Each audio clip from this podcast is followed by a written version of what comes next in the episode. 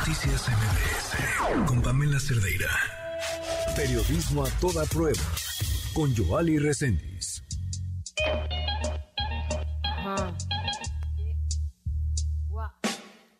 Quisiera tener cosas dulces que escribir, pero tengo que decidir y me decido por la rabia. Cinco mujeres hoy han sido asesinadas y a la hora por lo menos 20 mujeres violadas. Eso que solo es un día en Guatemala, multiplícalo y sabrás por qué estamos enojadas. No voy a andar con pinzas para quien no entienda que esto es una emergencia y estamos preparadas. No soy pacifista, no me exijan. Son las 8 con 44, esta es la historia que nos tiene Joali Reséndiz.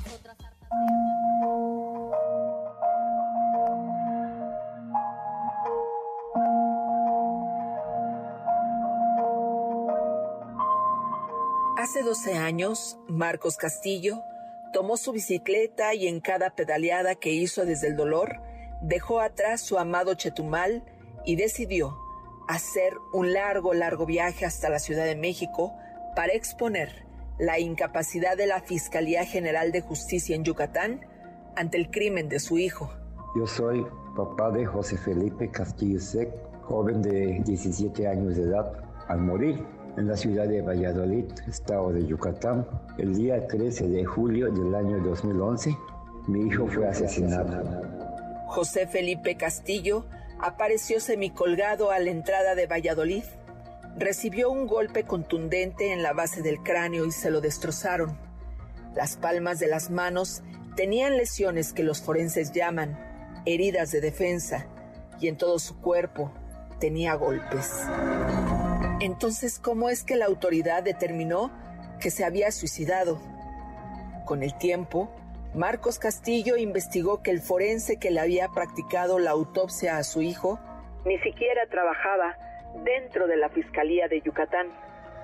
Además, durante las investigaciones del padre de José Felipe Castillo, la Fiscalía nunca le permitió ser coadyuvante ni tampoco aportar la prueba madre que es una conversación entre dos hombres que no se deciden dónde abandonar el cuerpo de su hijo, así como chats de WhatsApp en los que comprometen a la novia de su hijo y que estaría involucrada en su homicidio.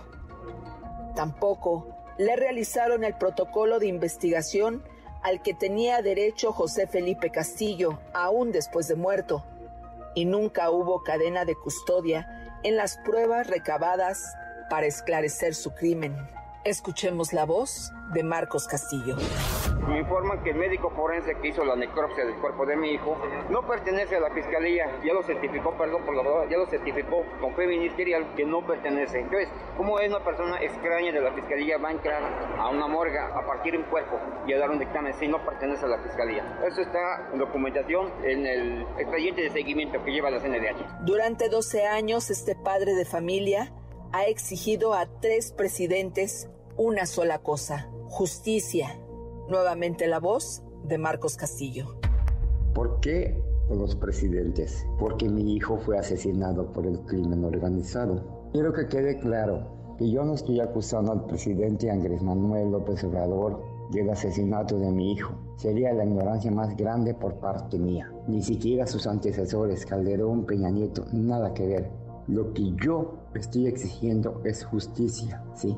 Eso es lo que yo exijo. Y yo le exijo al presidente que se cumpla ese compromiso firmado. Nada extravagante. El 9 de septiembre de 2013, Raúl Plasencia, el Ombudsman Nacional, emitió la recomendación marcada por el número 34 diagonal 213 en contra del gobernador en turno, Orlando Zapata Bello. Nuevamente la voz de Marcos Castillo. Expone todas las violaciones por parte del gobierno del Estado vía Fiscalía del Estado y luego hace mención de seis puntos. Recomienda la CNDH, el cual en su último día que debía responder el gobernador y, y si se ha firmado por el propio gobernador, acepta dicha recomendación, mas no la cumplen. En los próximos días, Marcos Castillo viajará hasta Toluca a levantar nuevamente la voz por su hijo. lo que se exige a la autoridad que se dé cumplimiento a un acuerdo firmado con representantes de la Subsecretaría de Derechos Humanos de la Secretaría de Gobernación, de la Comisión Ejecutiva de Atención a Víctimas, de la propia Secretaría de Seguridad Ciudadana Federal. Esto fue firmado en la Secretaría de Seguridad Ciudadana. Se va a presentar este documento, se va a presentar documentos contra la Fiscalía General de la República, contra la CNDH, contra SEGOP, contra la Presidencia de la República, todo en documentos federales. El día jueves 16, 10 de la mañana, Plaza Cívica de Toluca. Son cientos los padres que han cumplido años cargando la fotografía de su hijo o de su hija. Son ellos los que abarrotan las fiscalías, los que no dejan de buscar en hospitales, en cárceles, en montes, en ciudades, en hoteles, en bares, y en lugar de hallar a quienes aman, encuentran desdén de la autoridad, algunos más amenazas, otros persecución y muchos más la muerte. Soy Joali Reséndiz y si usted tiene una denuncia, escríbame a periodismo prueba gmail.com o sígame en mis redes sociales, en Twitter o en Facebook. Me encuentra como arroba Joali Reséndiz.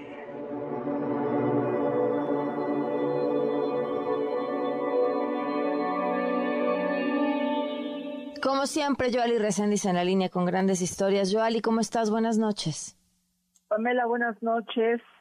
Pamela, fuimos testigos este pasado 8 de marzo de todas las historias que se reunieron en el corazón de este país. Historias irrepetibles, historias con geografía diferente, pero siempre con impunidad, siempre con el desdén de las autoridades que atienden los casos en diferentes puntos del país.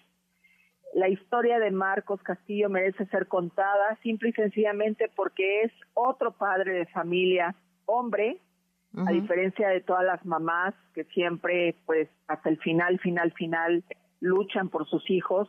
Él es un hombre que ha dejado todo, ha dejado su trabajo, dejó su, su estado, dejó todo por la búsqueda de justicia que no, no ha llegado, Pamela, después de 12 años.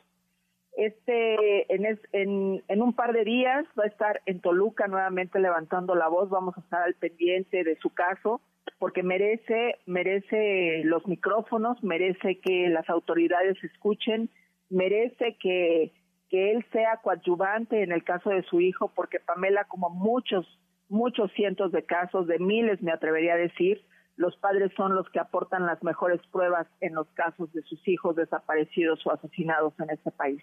Así que vamos a darle seguimiento a este caso, a decirte, Pamela, que en el caso de Mario, eh, el joven que asistió al podólogo, todavía no hemos tenido una respuesta de, de eh, la Conducet. Y en el caso también de los jóvenes, de los menores desaparecidos en Morelos, los hermanos, eh, tampoco hemos tenido pues ningún ninguna historia, más bien nada, ninguna respuesta positiva de que los encuentren. Vamos a darle seguimiento a todos estos casos aquí en tu espacio, Pamela. Claro, Joali, muchísimas gracias. Gracias a ti, buenas noches. Buenas noches. Noticias MBS